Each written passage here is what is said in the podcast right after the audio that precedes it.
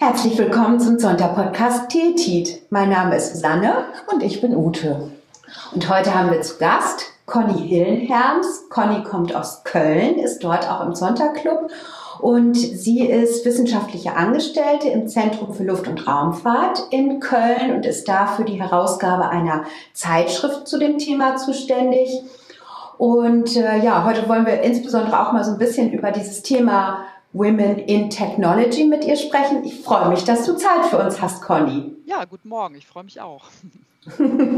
Magst du dich erstmal so ein bisschen vorstellen? Das ist ja schon ein sehr besonderer Werdegang. Wie bist du dazu gekommen? Was macht dich so als Person aus? Ja, gerne. Ähm, ich bin äh, ursprünglich in Berlin geboren, ähm, habe dort auch äh, Luft- und Raumfahrt studiert, zunächst an der TU in Berlin und bin dann nach Aachen gegangen, habe dort promoviert, auch in der Luft- und Raumfahrt. Und ähm, ja, für die Promotionsarbeit habe ich dann äh, auch den Emilia Earhart Award von, von Sonta bekommen. Das war dann mein Berührungspunkt, mein erster auch.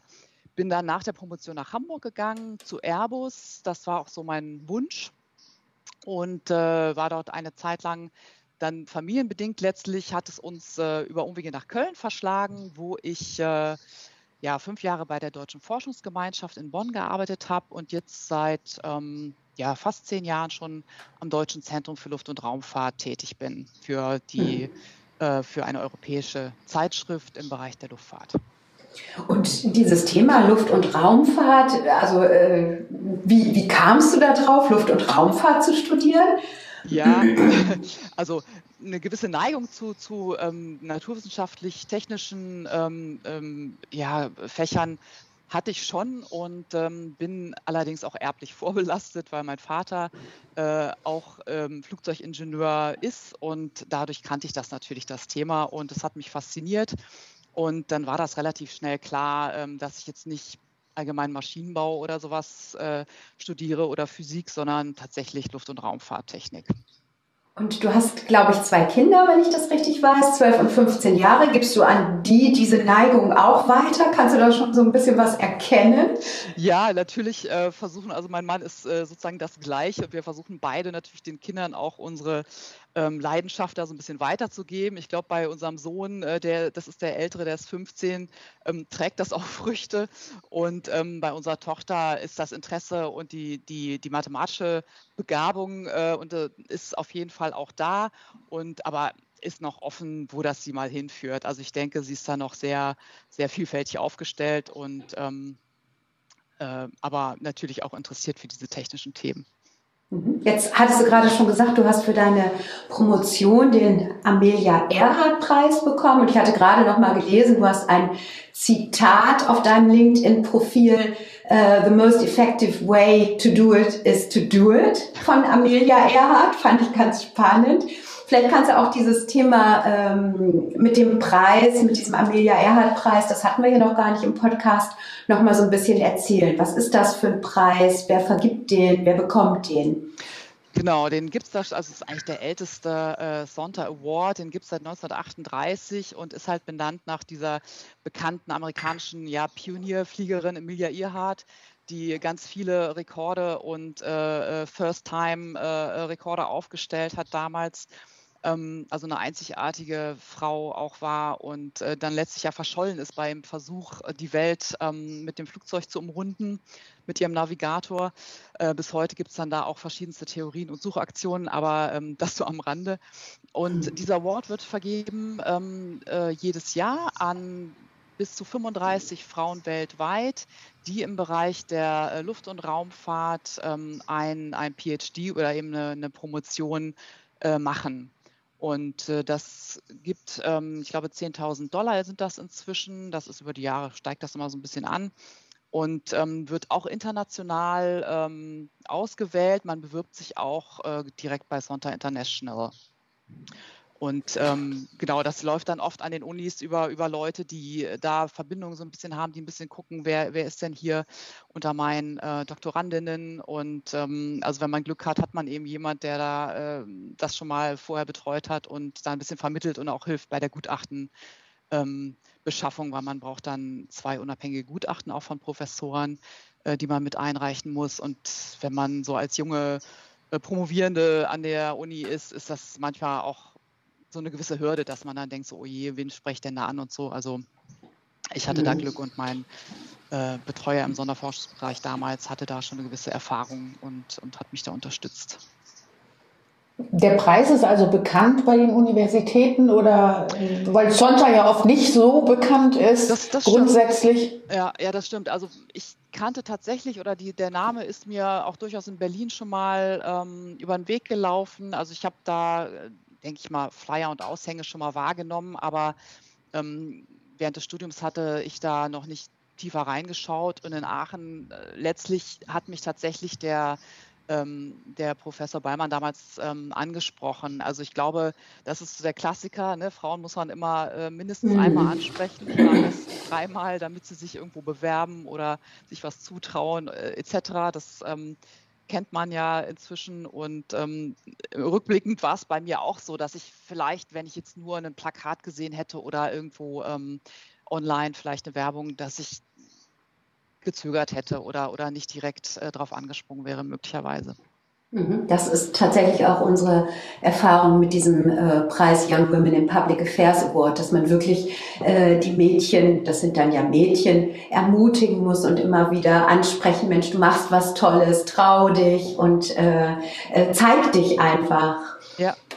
Ja, das ähm, ist, glaube ich, auch so ein bisschen dein Thema. Euch geht es auch darum, äh, überhaupt äh, Women, Women in Tech und insbesondere in der Informationstechnologie äh, zu fördern. Da habt ihr jetzt einen äh, Preis, den es gibt, diesen Women in Tech Preis. Da habt ihr euch so zur mh, hm, Zielsetzung gesetzt, den hier einfach noch ähm, mehr bekannt zu machen. Vielleicht magst du das auch so ein bisschen erzählen, was ja. das für ein Preis ist und was die Zielsetzung dahinter ist. Genau, also das ist auch wieder von, von Zonta International ins Leben gerufen ähm, vor, vor zwei, drei Jahren. Also wir sind jetzt gerade erst in der zweiten Ausschreibungsrunde und ähm, es hat mich auch gefreut, dass da noch, noch eine Aktivität entstanden ist, um gerade da in den MINT-Fächern noch mehr die Frauen zu ermutigen und, und zu bestärken, äh, da aktiv zu werden.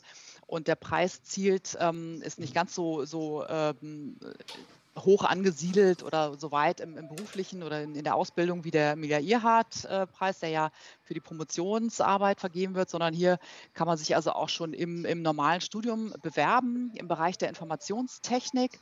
Einfach weil natürlich das Thema zunehmend an Bedeutung gewinnt oder, oder gerade schon sehr wichtig ist, weil einfach alle Prozesse, sei es Produktion, Verwaltung, medizinische Versorgung, ähm, wird ja einfach auf Basis der Informationstechnik immer mehr äh, umgestellt. Und ähm, wenn man dort nicht an entscheidenden Positionen auch äh, sitzt als oder ausreichend Frauen sitzen, dann laufen viele Entscheidungen einfach ohne ja, weibliche äh, Teilhabe.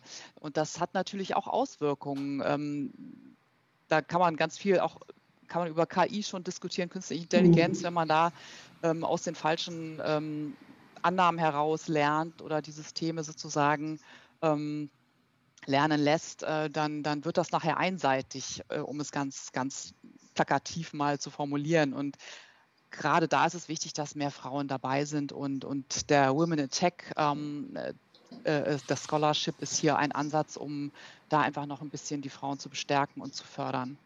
Mhm. Wer kann sich dafür bewerben? Ähm, Frauen äh, jeder Nationalität, ähm, die, glaube ich, mindestens im zweiten Semester ihres Studiums sind, dürfen aber noch nicht fertig sein ähm, und müssen äh, natürlich herausragende Leistungen haben und äh, Unterstützer an der Universität braucht es, glaube ich, an der Stelle noch nicht. Also die Bewerbung kann man schon selber äh, einreichen. Äh, also äh, genau, Outstanding Academic Record heißt es ja so schön in der, in der internationalen ähm, Beschreibung. Also ne, man sollte schon gute Noten vorweisen können und äh, engagiert sein ähm, über das normale Maß hinaus und natürlich eine Karriere in der IT anstreben. Ja, und dann kann man sich eigentlich äh, ähm, bewerben. Also altersunabhängig ist das auch. Und ähm, dann geht das direkt an ähm, Sonntag International. Ah, spannend. Ja, da habe ich noch mal eine Frage zu. Du hast ja auch gesagt, du bist angesprochen worden von deinem Professor. Ähm, in diesem Fall wird es ja auch so sein, dass die Studenten nicht unbedingt diesen Preis kennen. Das heißt, die brauchen ja sicherlich auch hier und da ähm, irgendjemand, der Sie darauf hinweist. Ähm, ich gehe jetzt mal davon aus, dass ihr auch verstärkt bei den Universitäten das bewerbt oder wie, wie ist eure Vorgehensweise? Ganz genau. Also wir haben äh, uns im Prinzip so, ein, so, ein, so eine Liste erstellt, ähm, wel, an welchen Unis auch Informationstechnik ähm, besonders ähm, prägnant ist und wo möglicherweise sogar Professorinnen sitzen, ähm, was mhm. aber natürlich nicht notwendigerweise der Fall sein muss, äh, um diese direkt dann anzusprechen und zu sensibilisieren für den Preis, weil natürlich die ihre ähm, ja, hervorstechenden Studentinnen auch besser im Blick haben oder das auch an ihre ähm, wissenschaftlichen Mitarbeiter weitergeben können, die dann vielleicht Studienarbeiten betreuen oder Bachelorarbeiten und. Masterarbeiten. Mhm. Genau. Wie ist es denn eigentlich im äh, Zentrum für Luft- und Raumfahrt? Wir haben ja schon hier im Podcast häufig darüber gesprochen, dass Frauen in Führungspositionen selten sind. Ich kann mir vorstellen, dass es in diesen MINT-Fächern oder gerade in der Luft- und Raumfahrt noch mal ein Tick schwieriger ist. Was sind so da deine Beobachtungen? Ganz genau. Also allein schon, wenn man sich die Absolventinnenzahlen anguckt in, in diesen MINT-Fächern, äh, und dann auch mal gezielt auf die technischen Fächer Maschinenbau und speziell Luft- und Raumfahrttechnik schaut, dann verändert sich das ähm, zwar ein ganz klein bisschen, wenn man sich so die letzten zehn Jahre anguckt, aber es stagniert ziemlich ähm, so bei 15 bis 20 Prozent, manchmal sogar noch weniger. Das ist natürlich wenig, was da überhaupt sozusagen aus den Unis erstmal rauskommt. Und wenn man das dann sich weiter anschaut, dann wird das noch weniger, je höher man sozusagen in der Karriere schaut. Das äh, mhm durch Familienplanung und so weiter wird das wirklich immer weniger. Und wir versuchen im DLR durch ähm, natürlich durch günstige Rahmenbedingungen äh, das zu erleichtern ähm, und, und die Flexibilität, also Vereinbarkeit von Beruf und Familie ähm, zu fördern. Ich glaube, die Rahmenbedingungen sind auch schon relativ günstig. Trotzdem ist es natürlich oft von der individuellen Situation abhängig und auch von dem lokalen Umfeld. Also das DLR hat ja viele Institute, in denen dann die Wissenschaftlerinnen und Wissenschaftler eben an ihren Forschungsthemen arbeiten. Und da bestimmt natürlich letztlich auch ähm, die Abteilungsleiterin oder der Abteilungsleiter ähm, mit, wie dann so der Arbeitsalltag aussieht und was so an Flexibilität dann da möglich ist und realisierbar ist. Und das ähm, hören wir dann auch immer von vielen Wissenschaftlerinnen zurück, dass ähm, natürlich die Rahmenbedingungen einerseits da sind, aber sich auch nicht immer eins zu eins umsetzen lassen. Zum Beispiel, manches ist auch ein Kommunikationsthema, dann ähm, wissen viele gar nicht, was für Möglichkeiten es gibt. Und wenn wir natürlich anfangen, ähm, auf die, die Führungsposition zu schauen, dann müssen wir vorher erstmal gucken, dass wir auch ausreichend Frauen oder mehr Frauen ins DLR bekommen. Also es ist sozusagen, mhm. fängt da an, wie kriegen wir wie können wir die, die Zahl der Absolventinnen steigern oder auch der, der möglichen Kandidatinnen, die sich fürs DLR interessieren und bewerben, äh, auch aus anderen Fächern, aus anderen Ländern. Da muss man vielleicht auch mal da über den Horizont schauen. Und dann im DLR die Karrieren zu fördern, ist eben das Thema, wie kommunizieren wir intern, wie verbessern wir die Kultur, die äh, auf allen äh, Ebenen, also und da sind natürlich die Führungsebenen ganz, ganz äh, wichtig. Also die Abteilungsleitungsebene ist bei uns so eine Schlüsselebene, ähm, wenn, wenn die sozusagen nicht mitspielen, in Anführungszeichen, dann ähm, ist es immer schwierig für die Wissenschaftlerinnen, die dann letztlich in, in den Teams darunter arbeiten.